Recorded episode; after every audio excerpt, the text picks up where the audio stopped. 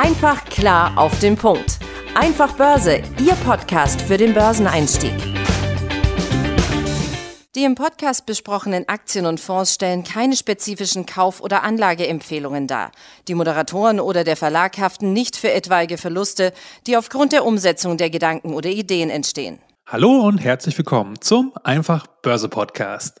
In dieser neuen Woche gibt es wieder eine neue äh, Folge auf die Ohren und mein Name ist immer noch Tim Temp und wir sind hier wieder in unserem digitalen Studio, auch gemeinsam in dieser neuen Woche. Mein geschätzter Kollege aus München dazugeschaltet, Benjamin Heimlich. Schön, dass du wieder mit dabei bist. Hi Tim, willkommen zurück aus dem Urlaub. Willkommen, liebe Zuhörerinnen und Zuhörer, eh, zu einer neuen Einfachbörse Podcast Folge. Ja, ganz genau. Und in dieser Woche haben wir hier wieder ein Thema ausgegraben, diese Woche wollen wir hier mal einen etwas anderen Blick auf das Thema Immobilien werfen. Also, was genau Immobilien sind, das wisst ihr sicherlich alle, denn wir haben ja alle glücklicherweise auch ein Dach über den Kopf.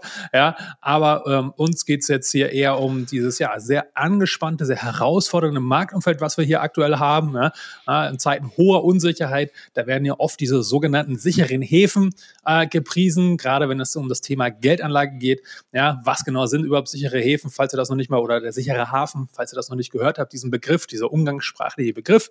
Damit werden in der Regel sehr, sehr sichere Anlageklassen ähm, bezeichnet, wie zum Beispiel Gold oder Staatsanleihen von sehr guten Staaten, also beispielsweise von Amerika oder von Deutschland, also sehr, äh, wo das Ausfallrisiko äh, sehr, sehr gering, also faktisch null fast ist, ähm, wenn die einen entsprechend äh, auch das Geld drucken können, wie die Amerikaner zum Beispiel. Ja, oder auch das Thema Betongold, also Immobilien. So, und jetzt sind wir halt aber entsprechend in diesen starken Zeiten mit dem Umbruch. Der, welcher Umbruch jetzt genau? Damit meinen wir jetzt nicht unbedingt die geopolitischen Themen, wobei die natürlich auch eine Rolle spielen. Ja. ja äh, wir hatten Corona, äh, wir haben hohe äh, Inflation. Ja, und an dieser Gemengelage sind jetzt die Zentralbanken ja gezwungen, schon seit längerer Zeit die Zinsen massiv anzuheben. So, und durch diesen Umbruch in der Zinspolitik, die ja vorher sehr lange äh, sehr niedrig war, gibt es jetzt zunehmend Probleme am Immobilienmarkt. Warum, wieso, weshalb, da kommen wir gleich noch drauf. Ähm, ich habe hier noch was Interessantes mitgebracht aus einer ähm, Auswertung aus Nordrhein-Westfalen ja, zum Thema Immobilienkäufe. Ja, diese sind nämlich, äh, also Grundstücke, also wie auch Häuser und Wohnungen, sind auf den niedrigsten Stand seit 20 Jahren gesunken. Ja, also da sieht man richtig, dass da richtig Flaute am Markt ist. So, und das größte Problem bei der ganzen Sache, warum das jetzt ähm, sich zu, zugespitzt hat und unter anderem halt zu diesem ähm, ja, zu diesem Umstand führen, wie wir es dort in Nordrhein-Westfalen aus dieser ähm, äh, Statistik, die ich jetzt gerade äh, zitiert habe, sehen, ist das Thema Zinsniveau. Denn das Zin, der Zins ist ja der Preis für das Geld und damit quasi gleichzeitig auch die Finanzierungskosten, weil in der Regel werden ja Immobilien, die einen sehr hohen absoluten Wert, also einen Euro jetzt beispielsweise haben, ja nicht Cash bezahlt, sondern das wird in der Regel über einen, äh, über einen Kredit getätigt. So, und jetzt haben wir halt entsprechend die Problematik, dass wir ähm, jetzt äh, vor der Zinserhöhung sehr, sehr, sehr lange sehr niedrige Zinsen hatten in Deutschland, in allen anderen westlichen Volkswirtschaften. Ja. Und wenn man entsprechend gute Bonität vorweisen konnte, dann hatte man bis vor einem Jahr oder anderthalb ungefähr, ähm, wir nehmen jetzt hier übrigens gerade Ende Oktober 2023 auf, ähm, noch einen Zinssatz, einen effektiven Zinssatz von teilweise unter einem Prozent sich das Geld leihen können, was natürlich dann sehr, sehr günstig ist. Jetzt hat sich das Bild aber deutlich geändert. Beispielsweise Amerikaner, die gehen mal hier wieder mit dem extremsten Beispiel voran und da werfen wir jetzt einen Blick mit Benjamin drauf. Sehr gerne. Also äh, im Oktober 23 liegt eben der durchschnittliche Hypothekenzinssatz für eine 30-jährige Zinsbindung bei 8,2 Prozent. Bei 15 Jahren Zinsbindung sind es immer noch 7,2 Prozent. Wir hatten ja auch vor einiger Zeit schon mal eine Folge gemacht, wo wir das Thema Bausparer versus Aktiensparen mit dem Weg in die Immobilie. Also in Deutschland ähm, ist er nicht ganz so hoch. Äh, das hängt natürlich immer auch von der Zinsbindung ab. Und gerade eben die Zinsbindung ist ein, tatsächlich ein ganz großes Thema, wo viele Ökonomen tatsächlich in den nächsten Monaten, in den Jahren ein Problem auf uns zurollen sehen weil eben ganz häufig diese zehnjährigen, also Kredite oft mit zehn Jahren Zinsbindung ausgegeben werden. Warum? Man hat halt dann in diesen ersten zehn Jahren einen sehr, sehr niedrigen Zins und danach ist er, passt er sich praktisch dem Marktumfeld an. Wenn ich jetzt aber vor drei Jahren hergegangen bin und gesagt habe, nee, nee, ich möchte den Zins äh, meinetwegen auf 30 Jahre festgeschrieben haben, dann habe ich damals schon zwei Prozent, zweieinhalb Prozent oder sowas oder vielleicht auch nur 1,8 Prozent bezahlt. Aber eben viele äh, Kredite sind eben mit dieser zehnjährigen ähm, Kreditbindung, äh, Zinsbindung ausgestattet. Und wenn jetzt dann natürlich in den nächsten Jahren diese zehn Jahre auslaufen und dann auf einmal eben drei, vier, fünf, sechs, sieben Prozent Zinsen anfallen, dann kann es natürlich einfach sein, dass es da ganz, ganz viele Leute zerreißt, die sich das einfach nicht mehr leisten können. Und ich meine, was dann passieren kann, äh, haben wir ja bei so einer Immobilienkrise 2008 gesehen ähm, damals waren natürlich die Faktoren ganz andere. Ne? Und es war natürlich auch ein viel größerer Prozentsatz an Menschen, die auf einen Schlag praktisch ihre, ihre äh, Immobilien oder ihre Kredite nicht mehr bezahlen konnten. Aber es ist natürlich schon ein krasser Faktor, der wirklich auch dann ähm, auf, die, auf die Wirtschaft, auf die Finanzwirtschaft durchschlagen kann. Ja, ganz genau. Und jetzt kommen wir zu einem weiteren wichtigen Punkt. Und da haben wir uns auch so ein bisschen von äh, ja, Warren Buffett, der Investorenlegende, inspirieren lassen. Da haben wir ja auch schon eine Folge zu gemacht, beziehungsweise eine ganze Serie über Investorenlegenden, wo unter anderem auch Warren Buffett den Auftakt gemacht hat, natürlich, weil er ja einer der erfolgreichsten und wahrscheinlich einer der berühmtesten überhaupt ist. So, und er hat jetzt erstmal ähm, ein Statement abgegeben. Das fand ich sehr, sehr interessant und wir haben das Ganze hier noch ein bisschen weiter ausgebaut, damit das auch möglichst vollständig ist. Ja, und zwar wichtig ist hier zu verstehen. Erstmal die Unterscheidung ähm, bei einer Immobilie, dass eine Immobilie eher mehr wie ein Unternehmen, also ein Business ist, als ein Investment. So, warum ist das Ganze jetzt so? Oder was genau ist denn eigentlich, wo kommen diese Unterschiede überhaupt zu tragen? Also erstmal ist der Besitzer einer Immobilie äh, mit dem Problem konfrontiert, dass das in der Regel einen deutlich höheren Aufwand verursacht. Zeitlichen Aufwand. Jetzt sind wir jetzt erstmal bei dem Punkt, zeitlichen Aufwand. Ja, natürlich müsst ihr auch bei Aktien äh, oder solltet ihr auf jeden Fall eine, eine Recherche machen. Ihr solltet euch eine Strategie vorlegen. Wenn ihr uns länger hört, dann kennt ihr diese ganzen Punkte. Ja, aber in der Regel ist das trotzdem nicht damit zu vergleichen mit dem Immobilienkauf. Denn wenn man sagt, die Anbahnung des Geschäfts ist der Aufwand gleich, ist danach der Aufwand bei der Immobilie in der Regel deutlich höher ja, weil entsprechend ja viel mehr dafür getan werden muss. Was denn zum Beispiel? Naja, beispielsweise muss ja erstmal ein Mieter gesucht werden. Ja, dann muss man den prüfen, dann muss man den äh, als vertrauenswürdig äh, einstufen, dann muss man den ja auch regelmäßig betreuen, ja, im, im Sinne von, ähm, dass dort eine Gebäudeverwaltung vorliegt. Man muss die Nebenkostenabrechnung erstellen, man muss sich um Belange von dem äh, äh, Mieter kümmern, ja, wenn da irgendwas kaputt geht oder sowas, ist man natürlich als Eigentümer für zuständig, das wieder vernünftig in Stand zu setzen. Ja, ähm, man muss dabei äh, diverse Vorschriften, gerade in Deutschland, eine Unmengen an Vorschriften ja, äh, befolgen, wie zum Beispiel Brandschutz ja, oder ähnliche Thematiken. Ja. Ähm, auch hier der Mieterschutz ist auch sehr groß, was natürlich auch für den Mieter wiederum selber viele Vorteile hat, aber das kann natürlich für den einen oder anderen Vermieter ähm, dann tatsächlich zu einem Problem werden. Ähm, da gehe ich gleich auch noch ein bisschen drauf ein. Ähm, weitere Themen sind zum Beispiel auch das Thema Steuern. Das ist bei Immobilien auch deutlich anspruchsvoller. Ja, ihr kennt sicherlich die Dinge, ja, da kann man ja auch alles absetzen und so. Da wollen wir gar nicht drauf eingehen und Steuerberatung können und dürfen wir hier sowieso nicht machen. Ja, es geht jetzt eher nur um den Grundsatz bei der Thematik, nämlich das Thema ist viel umfangreicher, also das Steuerthema bei Immobilien, ja, weil ihr eben entsprechend so viel berücksichtigen könnt oder müsst. Ja, Anders bei Aktien. Bei Aktien, äh, wenn ihr bei einer deutschen Depotbank das Ganze habt, die sind verpflichtet, wenn ihr dort Dividenden oder beim Verkauf einen Gewinn realisiert, wird sowieso automatisch Kapitalertragssteuer abgeführt. Das heißt, da habt ihr überhaupt nichts mit zu tun.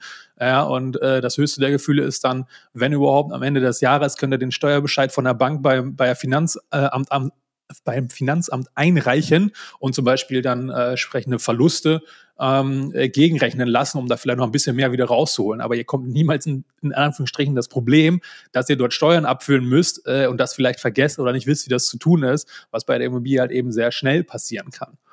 Ähm, Thema Risiko kann man natürlich jetzt nicht eins zu eins vergleichen, ja, aber auch Immobilien hat natürlich erhebliche Risiken, äh, die damit einhergehen. Thema äh, Schäden am Gebäude ähm, oder Mietausfälle oder ähnliches.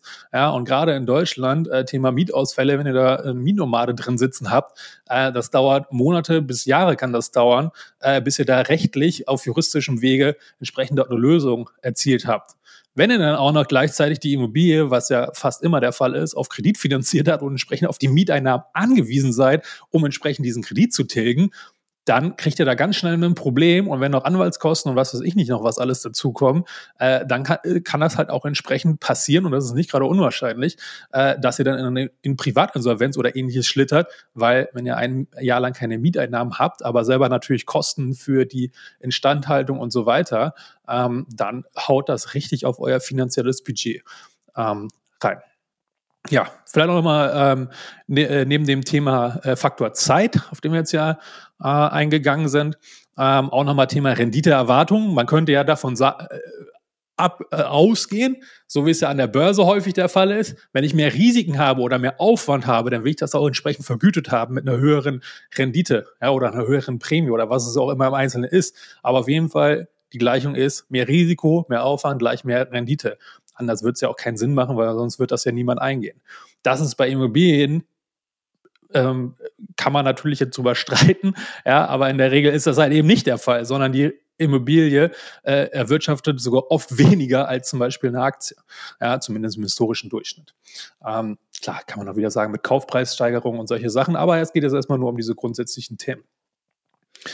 Ja, und ähm, entsprechend auch nochmal Thema Faktor Zeit. Jetzt kann man vielleicht sagen, ja gut, dann kann man ja auch eine Hausverwaltung engagieren äh, und die übernimmt das halt entsprechend alles. Ja, kann man, dann reduziert sich der Faktor Zeit bei einem selber deutlich. Aber ähm, ihr sprecht, müsst ja auch entsprechend die Hausverwaltung bezahlen. Ja, das heißt, es schmälert dann noch mehr eure Rendite und ihr habt ja auch noch die laufenden Kosten die ganze Zeit, die ja auch viel höher sind als zum Beispiel bei einer Aktie, weil da habt ihr in der Regel keine Kosten. Und selbst wenn ihr irgendwelche Fondsprodukte wie ETFs oder sowas habt, ja, die haben eine TRA, also eine jährliche Kostenquote, aber die ist ja deutlich geringer als bei einer Immobilie. Da müsst ihr Handwerker, da müsst ihr Steuern bezahlen und so weiter und pipapo und die Hausverwaltung. Also das ist ein richtiger Rattenschwanz, der da zusammenkommt, was jetzt mal alles so die Problematiken bzw. Unterschiede sind. Immobilien haben natürlich auch viele Vorteile, aber darum geht es jetzt auch ja gar nicht, denn wir sind nämlich ja ein Börsenpodcast. Ja, und jetzt schwenken wir auch wieder direkt um zu Buffett und der Investorenlegende und warum Buffett, äh, was der gegen Immobilien hat. Ja, genau. Also du hattest ihn ja vorher schon, schon angeteasert. Ähm, vollkommen überraschend. Er ist kein großer Fan von Immobilien. Und also das ist irgendwie schon ganz spannend, weil er hat mal 2010 hat Tim einen äh, Brief an die äh, Berkshire Hathaway äh, Aktionäre rausgefischt. Und da hat er gesagt, dass das Haus, das er selber mal gekauft hat, das beste Investment ist, das er jemals gemacht hat. Also ähm, man muss dazu wissen, er hat sein Haus, in dem er seit 1958 lebt er in diesem Haus und er hat das damals gekauft für ähm, 31.500 Dollar. Man müsste das jetzt natürlich hochrechnen auf den auf den heutigen äh, Gegenwert, aber heute hat dieses Haus einen Wert von 1,24 Millionen Dollar. Und er besitzt aber neben diesem privaten Wohnhaus, das witzigerweise auch relativ bescheiden ist für jemanden, der so viel Geld hat wie er, ähm, weder selbst noch eben über die äh, Berkshire Hathaway besitzt er Immobilien. Und warum ist es so? Naja, im Prinzip genau das, was Tim gerade vorher angesprochen hat. Also Buffett sieht sich selber eben als Investor und nicht als Unternehmer. Und Unternehmer betreibt eben ein Business, wie Tim das beschrieben hat, und ein Investor lässt in der Regel sein Geld für sich arbeiten und die greifen nur dann hin und wieder mal ins, ins operative Geschäft ein und wenn dann auch nur minimal in der Regel. Aber eben bei einem Aktionärstreffen 2002 haben sie eben ähm, er, also sowohl Buffett als auch Charlie Munger, der ja so sein kongenialer Partner bei Berkshire Hathaway ist, hat, haben so ein paar Punkte genannt, warum sie es nicht mögen. Also das ist ja das ganz Schöne an den beiden. Ähm, sie, sie sind ja nicht einfach, stehen nicht einfach da und sagen, oh mein Gott, Teufelszeug, sondern ähm, sie begründen das ja dann immer auch ganz schön. Man kann dem dann zustimmen oder nicht, aber zumindest kriegt man mal eine Begründung. Auf der einen Seite sagen sie, es gibt einfach eine intransparente Bewertung und Preisfindung. Ähm, das wird jeder von euch kennen. Also es gibt keine öffentlichen Einsichten, wie wir es beispielsweise über die Börse bei Wertpapieren haben. Ähm, und insbesondere Buffett ist ja bekannt dafür, dass er seine Vermögenswerte, also seine Aktien, seine Unternehmen, die er kauft, idealerweise unter dem fairen Wert kaufen möchte. Also eigentlich möchte er ja für 50 Cent was kaufen, was einen Dollar wert ist. Und das ist natürlich bei Immobilien deutlich schwieriger, weil, wie gesagt, es gibt kein öffentliches Verzeichnis dafür, was jetzt eine Immobilie wert ist. Natürlich, du hast so einen gewissen Grund, äh, so eine, so, so eine ähm, wie sagt man, so ein Preisindex, ne? aber der ist jetzt ein Haus schaut ja nicht gleich aus oder im Inneren nicht gleich aus wie das Haus daneben, obwohl es von außen vielleicht ähnlich ausschaut. Ja, ganz genau. Und vielleicht noch kurze Ergänzung dazu.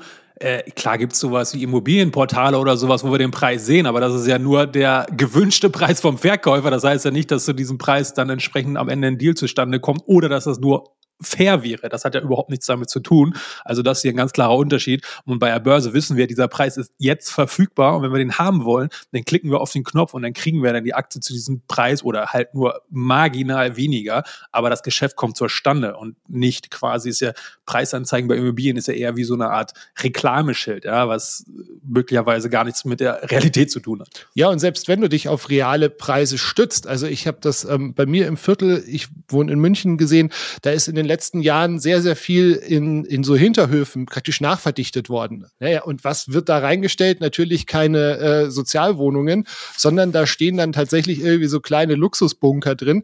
Und die, dadurch, dass die faktisch auch nach Luxuspreisen verkauft werden, haben die im Prinzip den kompletten, im kompletten Viertel ähm, die, die Grundstück oder den Durchschnittspreis angehoben, obwohl das Haus, in dem du wohnst, jetzt nicht zwingend mehr wert ist. Ne? Aber ähm, und das ist eben halt super intransparent.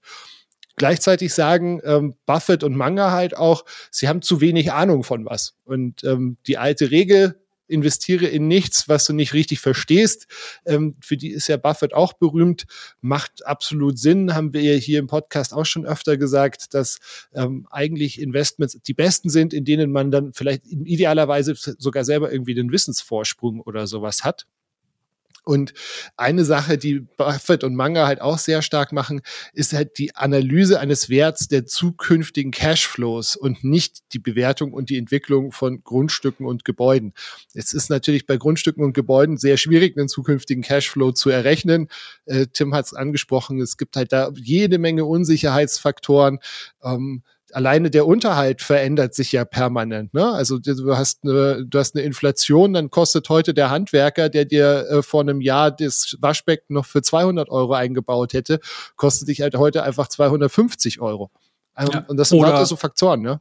Ja, ja, oh, genau. Oder das Beispiel, was du gebracht hast. Äh, in dem Fall wäre es zwar eine Aufwertung möglicherweise für den Investor, der im Hinterhof das gebaut hat und der vorne äh, profitiert noch mit. Aber es kann ja genau auch das Gegenteil sein. Ja, wer kennt's nicht? Äh, man hat eine schöne Sicht und dann auf einmal kommt ein Stadtentwickler und baut da irgendeinen Klotz vor und äh, Sicht zugebaut oder irgendeine andere Unternehmen, was starke Lärmbelästigung hat, Flughafen oder irgendwie sowas. Ja, äh, kann man ja auch nichts machen und äh, da die Immobilie ja nicht wandern kann oder man in der Regel auch nicht oder natürlich deutlich schwieriger auch wieder verkaufen kann und so weiter, ähm, ist das natürlich auch noch ein Problem, was man bei Aktien so in der Form nicht hat. Klar, klar wie du sagst, ne, also für den einen ist es eine Aufwertung, da, keine Ahnung, da wird dann eine Straßenbahn in dein Viertel gelegt und die fährt vor deiner Haustür vorbei. Ja, total geil, wenn ich jetzt nur einen kurzen Weg zur Straßenbahn habe, dass die aber halt die ganze Nacht über durchfährt und dann vielleicht, ähm, wenn ich einen seichten Schlaf habe, äh, ja gut, der, der die, die Immobilie verkauft, wird dir das eher nicht erzählen, dass die die ganze Nacht. Ja. Aber ja, genau. Und dann ähm, abschließend ein, ein, weiterer Punkt, weswegen die beiden, die so also Manga und, und Buffett die Finger davon lassen, ist eben das Thema höhere Besteuerung. Also Tim hat das ja auch gerade schon angesprochen. Es fallen halt eben nicht nur beim Kauf Steuern und Kosten an, sondern eben du musst deine Mieteinnahmen versteuern. Du hast in Deutschland sowas wie eine Grundbesitzsteuer, ne? wofür du einfach jedes Jahr, weil du Grund eine Immobilie hast, löhnst du dafür. Das kann dir bei der Aktie nicht passieren. Tim hat es angesprochen, da zahlst du einmal deine 25 Prozent und wenn du noch bei ein paar anderen Verlust gemacht hast, kannst du dir sogar noch wieder was zurückholen. Das hast du halt bei einer Immobilie einfach nicht. Ja, und ein Vorteil, für den Buffett ja auch berühmt und berichtig ist, äh, hier noch ergänzen, ist ja das Thema Burggraben. Da haben wir auch ja schon mal eine eigene Folge zu gemacht. Äh, ganz kurz, natürlich, bei Immobilien sagt man immer Lage, Lage, Lage. Ja, natürlich, das Stückchen Fleck Erde, was man dort gekauft hat, das gibt's nur einmal und das wächst in der Regel auch nicht neu, außer vielleicht in Hawaii oder so, wo ein Vulkan ausbricht. Aber das ist ja anders, weil, ne, Thema, du hattest es vorhin gesagt, Straßenbahn, so jetzt äh, will ich da wegziehen jetzt als Mieter oder Vermieter mit meiner Immobilie oder wie auch immer, ja, dann kann ich ja auch mich entscheiden, zwei, drei Straßen weiterzugehen oder eine andere Stadtfülle oder eine andere Stadt zu ziehen. So, das heißt, nur weil die Immobilie jetzt nicht exakt gleich ist, hat die ja nicht automatisch einen Burggraben. Während wiederum bei äh, technischen Sachen, sage ich jetzt Computerchips oder Corona-Pandemie, Impfstoffe, das kann man nicht einfach austauschen, das wächst auch nicht an Bäumen. Ja, äh, das sind hochkomplexe Produkte, die einzigartig sind, Weltmarktführer oder ähnliches. Ja, entweder, und gerade wenn sie not, zwingend notwendig sind, dann kann man die nicht ersetzen. Ja, das ist bei einer Immobilie nochmal ganz anders. Ja, also ähm, auch das vielleicht nochmal hier nicht ganz unwichtig. Trotzdem und das ist ja auch wiederum das Coole an der Börse und natürlich auch irgendwie wieder an Buffett, weil er natürlich all diese Probleme sieht und die charmant und äh, transparent kommuniziert, er aber trotzdem natürlich auch kein Idiot ist und sagt, ja, Immobilien sind das Teufelzeug, nein, um Gottes Willen. Er sieht nur diese ganzen Nachteile, die damit einhergehen. Das bezieht sich jetzt alles, was wir gerade gesagt haben, auf den direkten Besitz einer Immobilie. Ja, also ich selber bin persönlich Eigentümer. So. Was macht Buffett jetzt und was macht die Börse? Ja, die kreiert Vehikel und Möglichkeiten, um sozusagen diese Vorteile trotzdem zu haben, vielleicht sogar noch zu verbessern und die Nachteile zu reduzieren. So, wie geht das Ganze? Ja, über ähm, Unternehmen, die an der Börse gelistet sind und die sich primär halt eben entsprechend auf den Kauf, auf den Bau, auf die Verwaltung oder was auch immer im Bereich Immobilien spezialisiert haben. Und gerade in Amerika gibt es da einen extra Gesellschafts- ähm, Typ für, das sind die sogenannten äh, REITs oder REITs wird es genannt, also R-E-I-T, ja, ähm, und da sind dann auch noch so ein paar rechtliche Sachen, wie zum Beispiel, dass dort eine äh, gewisse Quote immer mindestens ausgeschüttet werden muss an Dividende und so weiter. Da könnt ihr euch mal im Detail einlesen, wenn ihr das ähm, wollt. Aber genau darum geht's. So, und jetzt kommt wieder Buffett mit seiner ähm, Spezialfähigkeit und mit seinen äh, Regeln, die er auch nicht nur selber perfekt aufgestellt hat, sondern sich auch äh, in der Regel super dran hält, wo ja auch schon äh, ein gewisses Problem ist, aus jeden Fall aus eigener Erfahrung, kann ich das nur bestätigen, wenn es im Börsenkontext geht. Und die Regel heißt, sei ängstlich, wenn andere gierig sind und sei gierig, wenn andere ängstlich sind. Was meint er damit? Ja, beispielsweise hat er es jetzt perfekt, meiner Meinung nach, oder fast perfekt, man weiß es ja noch nicht genau, ob es am Ende wirklich so perfekt ist, aber zumindest der Zeitpunkt scheint nicht schlecht gewesen zu sein. Ja, er ist nämlich selber am Immobilienmarkt eingestiegen über Beteiligung, also über REITs. Er hat zwar schon früher auch schon mal Immobiliengesellschaften gekauft, also Aktien davon, aber jetzt hat er halt im August ähm, über die F 13 Filings, die kennt ihr ja von uns schon, da müssen halt große Investoren entsprechend ihre Position offenlegen und daraus ging zum Beispiel hervor, dass er bei drei US ähm, Immobilienunternehmen, die primär im Häuserbau tätig sind, ja, ähm, äh, sich äh, dort eingestiegen sind. Ähm, ich habe euch jetzt auch mal die drei äh, Namen mitgebracht, einfach nur damit ihr es mal gehört habt. Ähm, das soll jetzt natürlich, wisst ihr, natürlich hier keine Beratung oder ähnliches sein und wir wollen jetzt auch nicht drauf eingehen, ob diese Unternehmen jetzt toll oder nicht sind, aber einfach nur mal, dass ihr so ein Gespür dafür bekommt. Ähm, äh, warum Buffett da überhaupt eingestiegen ist. Ja, warum ist er da eingestiegen? Ja, weil die Kurse massiv eingebrochen sind bei Immobilien, vielleicht hier deutsche Titel, Vonovia oder so, habt ihr es auch gesehen. Ja, weil halt eben diese Finanzierungsproblematik natürlich auch die Unternehmen trifft. Ja, und dann sagt Buffett, hey, die sind jetzt so stark gefallen, aber die Miete kommt ja trotzdem noch und so weiter. Ähm, und das ist ja sprichwörtlich immer noch Betongold. Das heißt, da ist ja auch ein echter Gegenwert hinter. Ähm, könnte das interessant sein, antizyklisch zu investieren, so wie Buffett es jetzt vor wenigen Monaten getan hat. Und zwar die Unternehmen sind DR Horton, NVR, ähm, also beides Häuserbauer, und Leonard Corporation ist ebenfalls ein Häuserbauer. Der hat aber noch die Besonderheit, dass die zusätzliche auch in-house noch Hypothekenfinanzierung gleich mitliefern zum Teil. Ähm, bei den anderen Häuserbauern, die bauen halt nur und dann läuft das entsprechend klassisch über eine Bank. Wenn das jemand haben möchte, der muss sich dann halt selber drum kümmern. Kommen wir nun zum Fazit der heutigen Folge und im Anschluss gibt es natürlich noch ein Topic der Woche, brandheiß hier noch direkt vor der Folge zusammengeschustert, weil die EZB da was Spannendes äh, rausgehauen hat. Geschustert. Du, du preist Sachen auch richtig gut an, Tim. ja, du bist der König der Überleitung und ich der Anpreiser hier. könnte auch Marktschreier werden, wenn das hier mal mich laufen sollte. So, jetzt aber genug hier. Äh, Schluss mit lustig. Also, kommen wir zum Fazit. Also, ähm, Wir wollen hier nicht äh, entsprechend auf die einzelnen Aktien eingehen, hatte ich ja eben gerade schon gesagt. Also macht da bitte eure eigenen Recherchen und es gibt natürlich auch noch viele weitere Immobilienaktien. Wir wollten euch jetzt äh, erstmal für das Thema sensibilisieren, warum Immobilien jetzt nicht als klassisches Investment zu betrachten sind, sondern dass man das differenzieren kann und auch sollte unserer Meinung nach, nämlich dass es eher mehr wie ein Business, also eine Unternehmung, also ein Unternehmen eher ist, das halt entsprechend deutlich aufwendiger auch von, der, von den zeitlichen Aspekten entsprechend einhergeht. Ja, natürlich gibt es wie immer Vor- und Nachteile. Das kann man pauschal nicht sagen. Ist das eine jetzt besser als, äh, oder schlechter als das andere? Das kommt halt immer drauf an, wie es so schön heißt. Und natürlich insbesondere kommt es auf eure persönliche Neigung, eure Zielsetzung ähm, an, die dort maßgeblich als erstes erstmal betrachtet werden sollten, meiner Meinung nach. Ja, um dennoch sich an dem Immobiliensektor zu beteiligen und halt eine relativ smarte Lösung zu, äh, dort zu fahren, ja, wie man den Sektor mit abdecken kann, aber gleichzeitig einen Großteil der Nachteile, wie gerade auch den zeitlichen Aufwand, dort auf ein absolutes Minimum drücken können, sind halt entsprechende ja, Immobilien, Aktien oder auch äh, spezialisiert gerade extra nur dafür wurden das ja erfunden, diese sogenannten Reiz. Ja, ähm, könnt ihr euch gerne mal anschauen. Es gibt auch ein paar deutsche mittlerweile Reiz, aber in Amerika ist das deutlich ausgeprägter, ähm, fortschrittlicher, wie so vieles am Kapitalmarkt entsprechend dort die Amerikaner wieder mal die Pioniere waren. Ja, genau. Und jetzt komme ich mit meinem zusammengeschusterten Topic der Woche. Ähm, Tim hat es ja schon an, durchscheinen lassen. Also es, wir nehmen am Donnerstag auf, den 26.10. und jetzt heute Mittag war eben die äh, EZB-Sitzung und die nach zehn Anhebungen in Folge hat jetzt die Europäische Zentralbank eben fürs erste auf einen weiteren Zinsschritt verzichtet. Und das bedeutet jetzt erstmal natürlich, dass der Leitzins in der Eurozone vorab für, bei eben diesen 4,5 Prozent bleibt.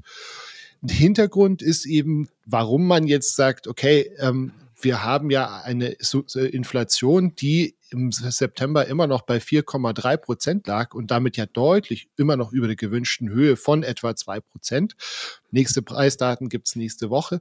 Aber ähm, die EZB hat gesagt, es gibt eben eine ganze Reihe von Unsicherheiten in den letzten Wochen, gerade zum Beispiel im Zusammenhang mit dem Konflikt in Israel und Palästina. Die sind hochgekocht und die haben eben eine Rolle gespielt. Unter anderem ist da die Sorge, dass eben, wenn es da unten wirklich einen langwierigeren Krieg gibt, ähm, das zu langfristig höheren Niveaus bei dem Ölpreis führen könnte. Und ähm, wir erinnern uns, gerade die hohen Preise für Öl und Gas waren ja das, was eben vor ein bisschen mehr als einem Jahr auch so zu einem sprunghaften Anstieg der Inflation mit beigetragen hat in erheblichem Maße.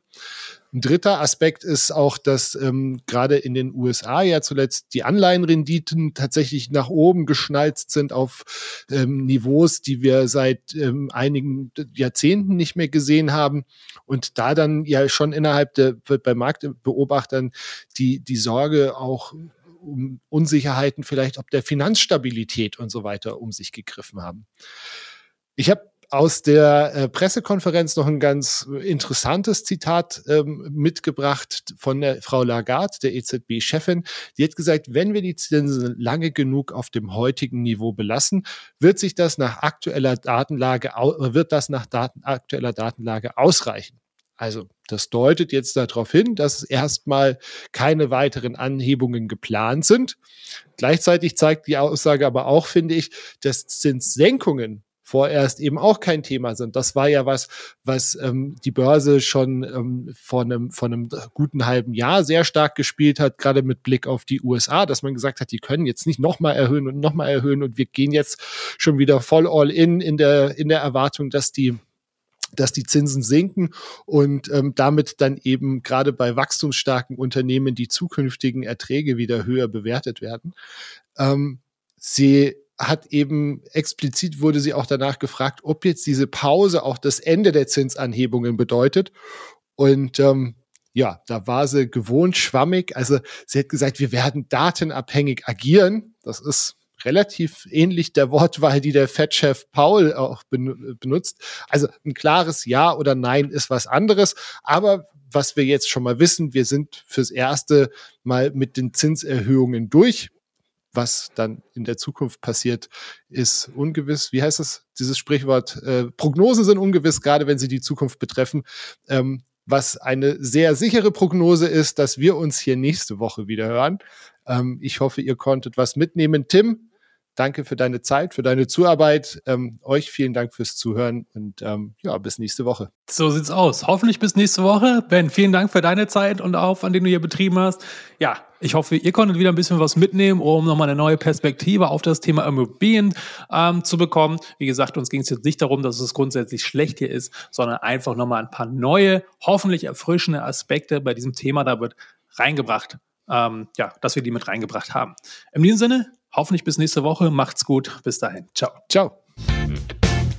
Einfach klar auf den Punkt. Einfach Börse, Ihr Podcast für den Börseneinstieg.